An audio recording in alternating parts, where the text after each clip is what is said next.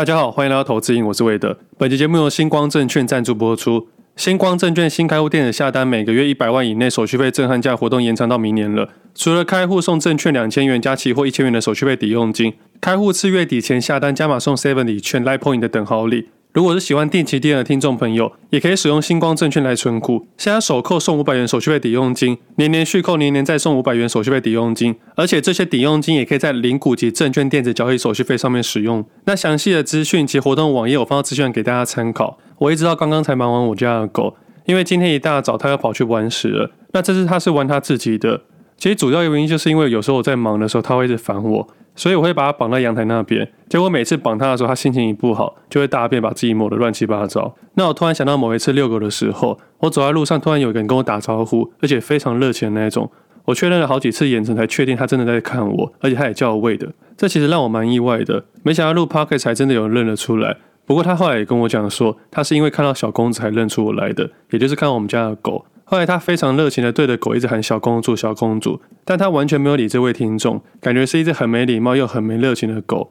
不过又一起合照，有稍微讲个话，他就离开了。那他离开之后，我就想说，我要不要跟他讲说，他的名字不叫小公主，他叫馒头。只不过看他非常热情的叫小公主，我也不好意思打扰他。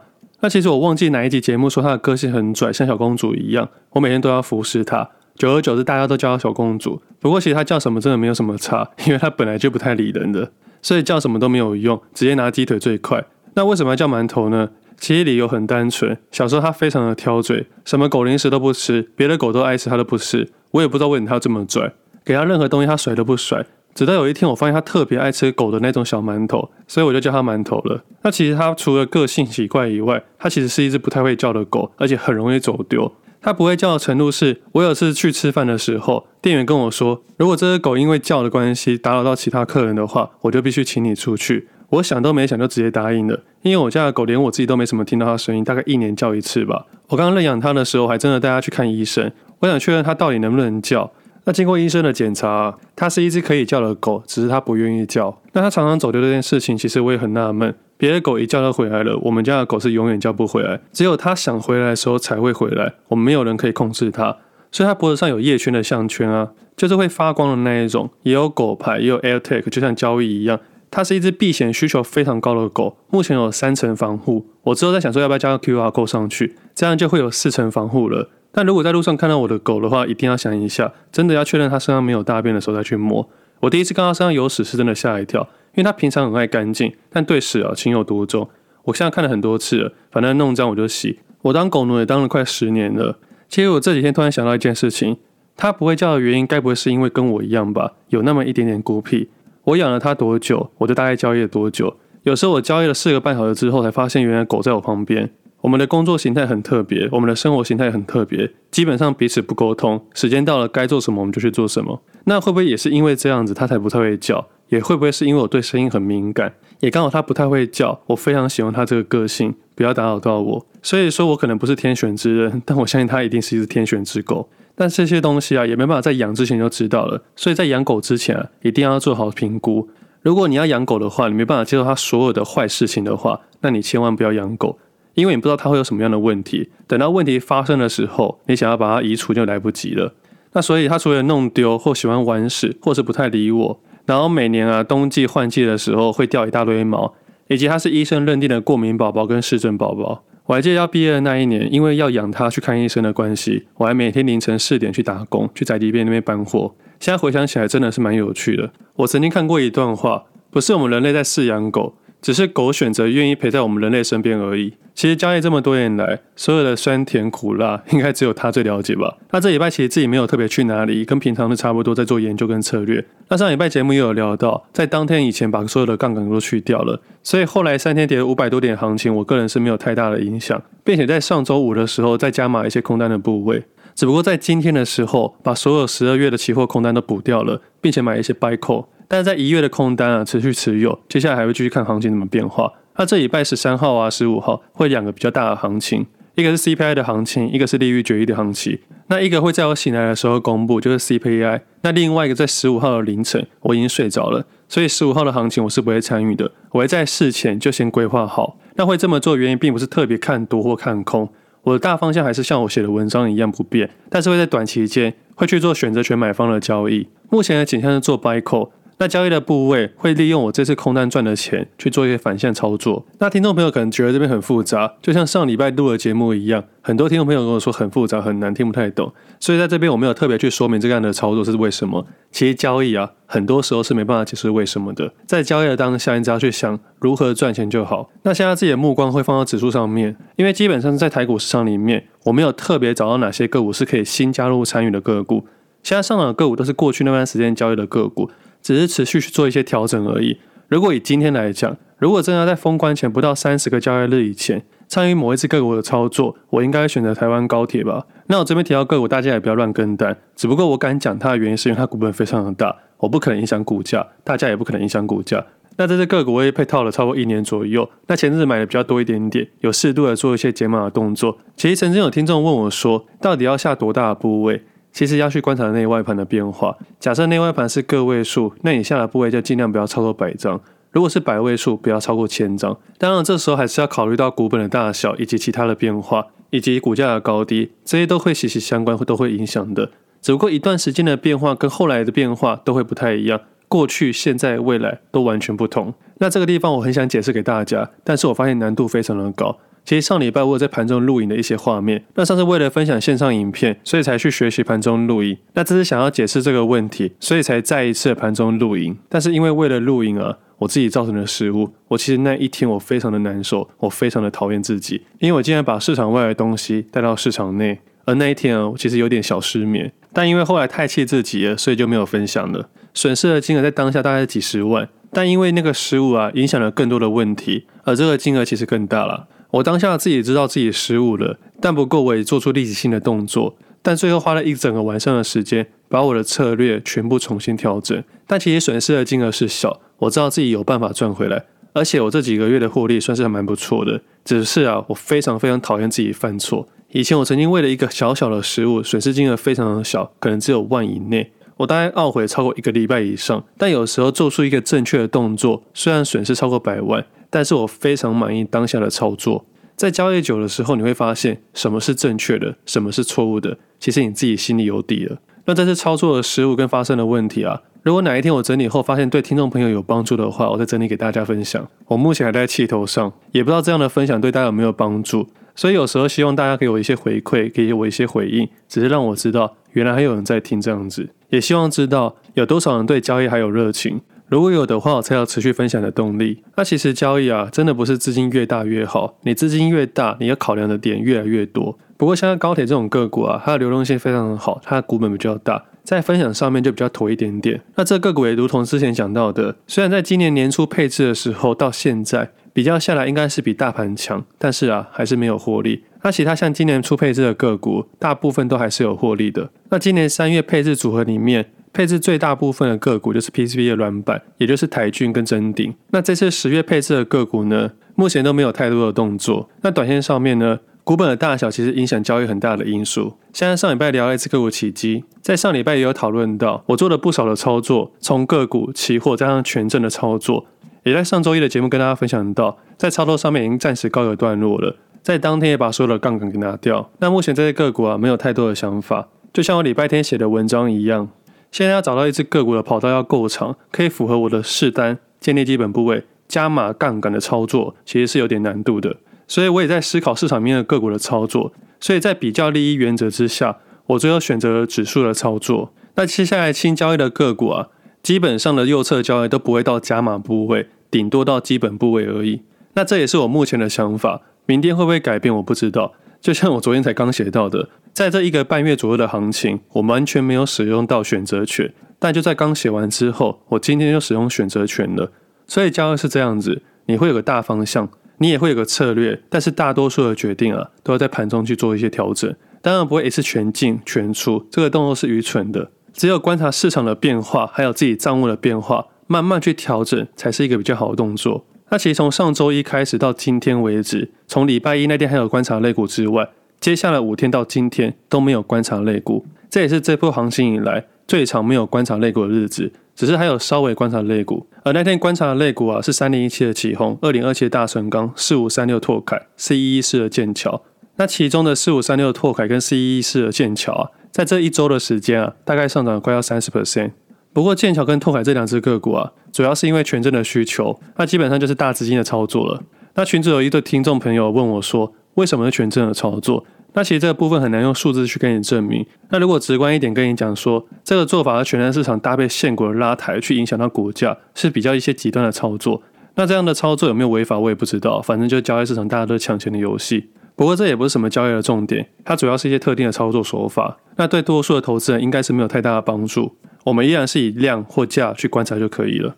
那在没有观察类股的这几天啊，有一些新闻啊，想要去制造那些观察类股。我打个比方说好了，行政院在十二月八号通过再生能源发展条例的修正草案，并且说后续会尽快送立法院审议。那经济部也说明了，这次的修正条例啊，是为了因应目前的离岸风电、小水力发电、太阳光电、生质能发电及地热发电能所发展出来的趋势。那主要几个修正的重点，例如修正草案也删除了多项再生能源设置的场域的规定，像是离岸发电不再限于临海，燃烧型生质能发电啊不限于工业区，小水力发电也不限于水利设施。大幅放宽空间。那另外，一般民众比较会接触的是增定的规范新建、增建及改建的符合一定的条件之建筑物。简单来说，就是建筑物的屋顶啊，需要设计一定的装载容置啊，就是一些太阳能发电的东西。不过，这个草案啊，并没有提出一个很具体的建制比例。根据行政院通过的再生能源发展草案条例来看，只是草案通过。那到后续啊，立法院审议的结果，还没有一个较准确的规范。不过啊。对于全球落实近零转型的政策大方向啊，应该是不会轻易的转变。那噼里啪啦跟大家分享了这么多东西，我的总结就是炒题材，就三个字。台股市场上有一个很有趣的现象，有三种类股啊特别有趣。第一种就是银建类股，第二种是升级类股，第三种太阳能类股。我听说，我只能用听说，这三种类股啊，主要是政治人物、新闻媒体在主力操作的。那这样的草案一公布之后，可想而知，在隔天啊，大部分的太阳能类股跟风力概念类股啊，都直接开高走高，爆大量。那其实啊，这个讯息发生之前，市场上已经有人悄悄买入了。如果你们不信的话，可以提前去观察。那其实在这礼拜啊，稍微观察类股里面，早就有这些个股了。在当下观察的时候，我找不到最后的原因，但是就是有人悄悄买进。那其实这些资金呢、啊，已经买一阵子了。那如果是 Press Play 的听众朋友啊，你可以去看十一月二十八号的长文，在题材发酵那个部分，就有特别讨论到风力概念的类股跟太阳能类股，也有特别分享到这些个股啊，仅仅是因为题材的关系，只能做价差的交易。那其实，在十二月二号快要靠近的时候，也有在文章的末端讨论到太阳能类股。那市场开放了融资券交易之后，也更能吸引投资人去加入。不过这类型的个股在我眼里啊，就只能做价差交易。它大概每隔几年就出来炒一炒，然后就丢掉了。就像这次行政院公布的草案，那有投资的听众朋友啊，不要把它放入真感情，因为连台积电张忠谋啊，在太阳能类股啊都摔一个大跤。我相信应该是政治的因素大于各方的因素吧。其实交易市场要赚钱的方式真的很多，但是赔钱的方式更多。有时候市场会故意误导你去听一个东西，但那个东西是一个很大的错误点。但也不是说它完全错误了，我只能说。它只能当做一个价格买卖的其中一个条件，但它不能当做一个唯一的条件。就好比很多人喜欢看筹码分析，筹码分析不是不能看，只是大多数人不知道怎么看。市场内的分析跟市场外的分析有太多的东西了。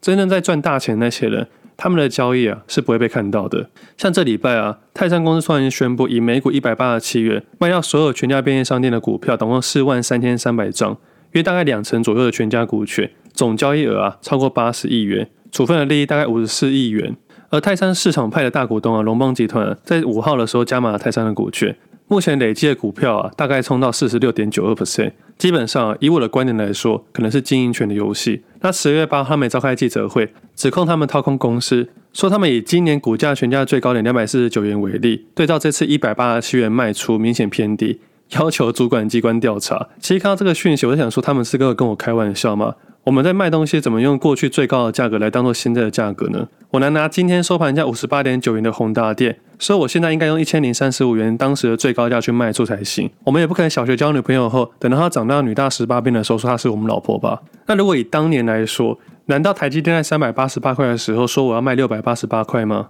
不是每一件事情都可以校正回归吧？那如果可以的话，我一定校正我当兵的肚子。那其实他们提出控诉之后啊，金管会也说最快一周会出炉。不过这边的东西啊，我想跟大家分享的是，场外的交易比场内更精彩。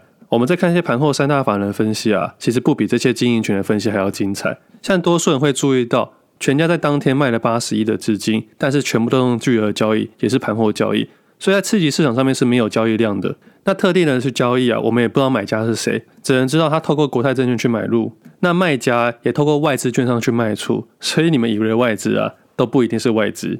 那另外一个点，大家可能比较少去讨论，其实在当天啊，十二月五号，泰山的盘后交易也是特定的买卖，价格以四十五元的价格卖出了两万三千五百张，总交易额超过十亿以上。只不过这个地方被全家的讯息给盖过去了，比较少人去讨论到。那我们单纯以价格来看。他们的操作大概从四月十四号开始就准备要玩了。那这种经营权的交易啊，不是我们一般人可以参与的。有时候我们会被公司派打脸。毕竟经营权这件事情啊，在股票市场里面是非常有用的。我们其他投资人就看看就好。如果要参与的话，记得价差交易。那其实龙邦集团啊，他们在泰山的股价上面也赚了不少。那以我的观点来说，所有的讯息都出来了，其实也没什么肉可以吃了。那很多东西啊，都是要在你看不懂的时候去参与，才可能看得懂。像今年年初分享的，在二月十七号的时候，八方云集特定人交易总共成交了三千一百九十一张，当时的价格啊是一百二十五元。那对比今天收盘价为两百一十四点五元，那这个特定的呢，获利超过八成，大概几个亿。在今年看似加权指数的坏行情之下，还是有人可以在上面赚到钱的。反正这些鬼故事啊，非常的多。台股市场上面啊，很多公司啊，不是在经营公司，在经营股票。如果你交易够久，你可以慢慢发现。大多数的公司啊，都是价差交易。我们时常用的一些分析啊，什么基本分析、技术分析、筹码分析、新闻分析、情绪面分析等等，这些分析啊，最终的目的都是要去推算价格。那我的想法很简单，我直接从价格下手，价格、数量、自己的部位三个去做个三角形的控制，就可以找到自己的平衡点了。但也不是说所有的其他分析都不去看，而是去了解、独立分析，而且看得懂它。尽量不要去盲目，尽量不要跟羊群走，走自己的路就好。其实我后来发现，我们人类就是群居动物嘛，所以我难免会想要跟着羊群去走。其实这些都是合情合理的。我也曾经这么做过，我也曾经犯了很多错。而且这些错，如果当时执迷不悟，现在会造成很大的伤害，赔的不只是资金，也可能是自己的青春跟时间成本。那对比现在，还好我当时有一些勇气去做了一些决定。所以现在才能在这边跟大家分享，也过得还算自己喜欢的生活。其实一直以来啊，都有接到一些听众朋友的私讯，有些是营业员的听众。那后来我也才发现，其实金融业听我的节目算是蛮多的，很多都是本业的，只不过也有跟我说到，他们的经理啊，不会去特别推荐我的节目，因为我的节目啊，不鼓励当冲，不鼓励大家去做一些极端的交易，反而对他们客户的成交量是有影响的。反而他们会去推荐那些极端的当冲的，或一些特别的例子，去诱使或误导他们去买一些金融商品，或做一些极端的交易。其实，你如果你自己是金融业，你自己也知道，现在大多数的金融商品在包装跟行销上面费了很大的功夫。那因为你包装行销的够多，那里面的内容物会越来越薄，就像我们去吃洋芋片一样，我们买到一半都是空气。那前几天我去买饼干的时候，发现除了洋芋片以外，其他的包装品啊也开始搞这招了。很多都是卖空气的，这跟金融业非常的像。当你发现这个人在做坏事的时候，还可以赚到很大的获利时，其他人就可能会跟上。反正这样子没人会抗议，反正这样子没人会抓，所以大家开始一些做一些坏的动作。那他们做一些坏的动作，不会在坏的时候去做，会在好的时候去做。等到坏的时候的时候，你已经来不及了。像上礼拜啊，富邦金去公布十月份是亏损的，营收竟然是负的。我记得在上半年就有讨论到，金融股会出很大的问题。但是市场的导向，都说防疫险出了问题。我个人不认为啊，不是防疫险最主要的问题。我们听众朋友可以思考一下，金融业这么多强的精算师、会计师，难道他们不知道防疫损失的几率有多大吗？金额会有多大吗？他们不可能算不出来，除非是政府政策的问题，或是故意的。那这个故意的牵扯太多的东西了。宽松政策图利了某些公司，小企业和真的需要救济的企业根本拿不到钱，都是那些大公司拿走的。航运股去年得利了，他们也拿了一大堆补助。很多大企业想要拿钱，就想尽办法把钱花掉，或做一些奇奇怪怪的事。反正到时候全部的股东会一起承担。如果没有股东的话，买一些媒体去吸引新的股东。如果如果真的爆掉了，政府会去救。我是真的看不下去才出来分享的。每次都这样搞，因为他们非常的确信啊，他认为我们民众一定会忘记。但是很不巧的，我是活在市场里面的人，所以我对这些东西啊都斤斤计较。我还把它录音出来分享给大家。那我突然间想到一件事情，前阵子在 IG 上面有一个人私讯我，他说连富邦金都损失了，你们这些投资人啊，一定肯定赔得很惨吧？我是没有回应他了，我不知道回应他什么。我今年还是真报酬，虽然跟那些非常有钱的老板来说还是微不足道，但真的还是过得去。我真的没办法理解，为什么富邦金亏损，我们其他投资人就会亏损呢？那为什么让你们知道亏损呢？其实原因也很简单，大家还记得 FTS 的例子吗？他们为什么倒闭？其实倒闭的原因大家都可以知道了，后面很多讯息去报道。那为什么要告诉大家破产呢？那告诉大家说，你们这些投资虚拟货币的人都可能亏损，你们的钱拿不回来。那有没有投资到虚拟货币呢？其实没有人可以知道，只知道中间肯定有得利者。但这个得利者啊，早就已经把它隐藏好了，我们多数人是查不到的。即使即使查到了，也没什么人会相信。我们可以去想一下，一个真正的骗局啊，会弄得跟真的一样。所以我才跟听众朋友分享，不要太相信老板，不要太相信那些市场讯息。相信价格、数量，还有自己的账户就好。那中间的差额呢？我认为就像真空包装里面空气的价格一样，有些人接受就会去买，有些人不接受就会放弃。在交易市场各种分析都可以，但是能放到自己口袋里才是真金白银。像这一波的下跌，其实有好事又有坏事。我们换个思维去想，假设有一个有钱人，他在一千块的时候买了一亿，因为不研究的关系，一直持有到现在，价格来到一百元。而一个有耐心、有信心，但是资产没有超过一千万的投资，一直等到价格来到一百元的时候才投入进去。那么在净资产上面啊，两个都是一千万，只不过一个从一亿到一千万，损失了九十 percent，一个是一千万的一千万，也就是说，他的游戏才正要开始。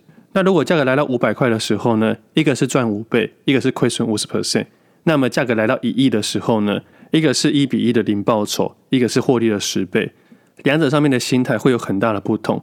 我相信原本拥有一亿的那个人，他只希望拿回本金；那另外那个从一千万到一亿的人，他极有可能理性的去判断价格的走势。因为当价格从一百元来到一千元的前坡高点的时候，代表他创了历史新高，那么他就有可能往一千五百元、两千元去前进。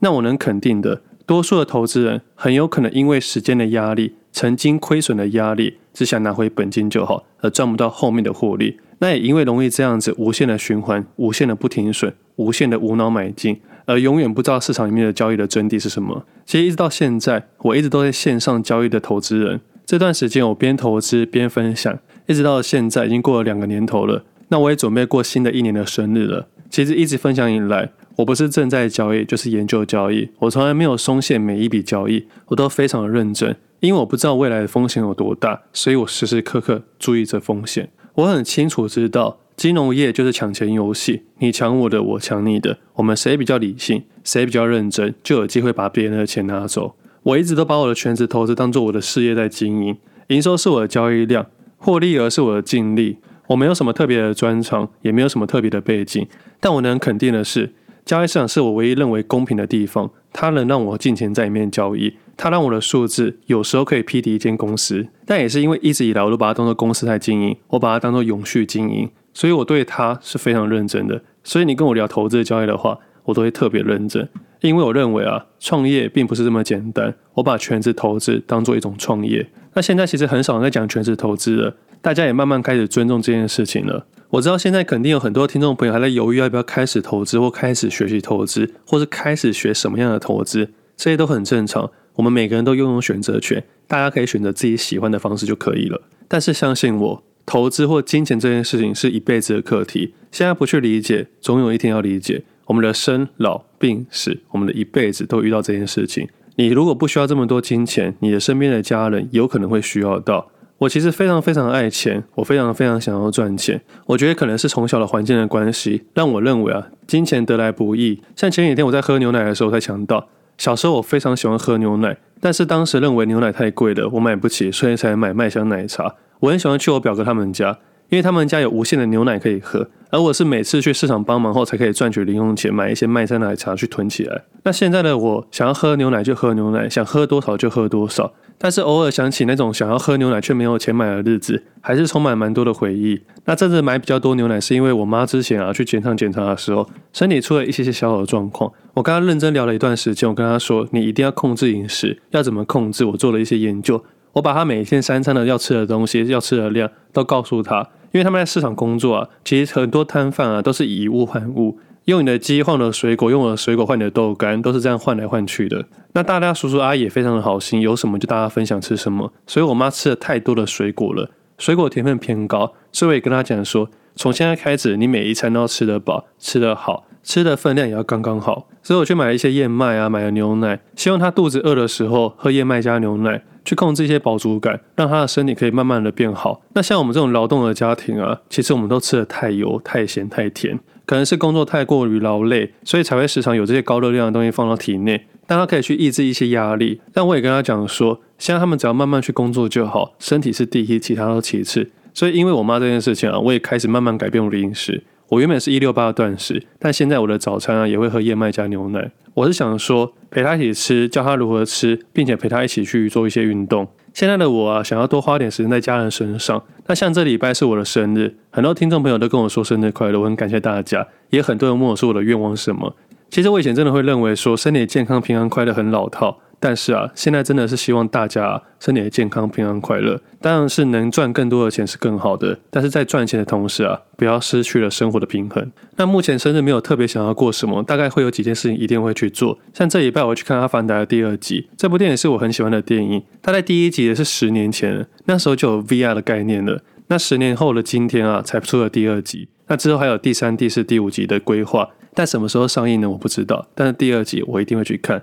另外也会找时间带家人去吃听众推荐的养生鸡汤的餐厅。那今天餐厅在桃园，我竟然都没有去吃过。那其实大家在群组里面讨论东西，我基本上每一则都会看的，当然包括美食的东西。那除此之外，应该没有什么特别的想法。我们家也没在帮我过生日的。等我懂事之后啊，我印象中我从来没有在家里吃过蛋糕。那现在三十多岁了，我觉得每年的生日啊，就是跟家里吃个饭，日子还是简单过。如果可以的话，希望可以快乐过。明年的自己有一些计划，有一些规划。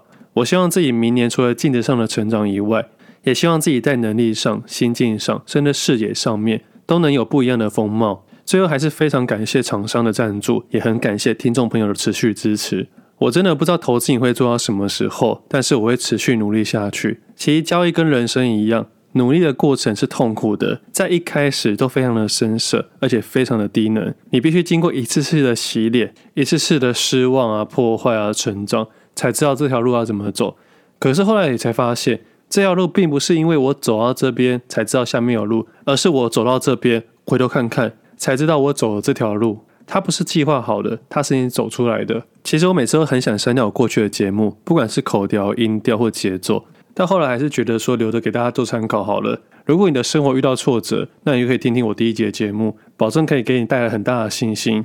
成长的过程如果可以被记录，你才知道自己有在成长。明年的生日我会在哪里？我不知道，我只知道我的生活已经不是只有市场内那无止境的盘中跟盘后的数字。这段痛苦的交易日子啊，也不是只有馒头在陪我。现在我认识了一大堆热爱投资的听众朋友，很感谢大家的支持，也很高兴认识各位。那我今天的分享先到这里，我们下次见，拜拜。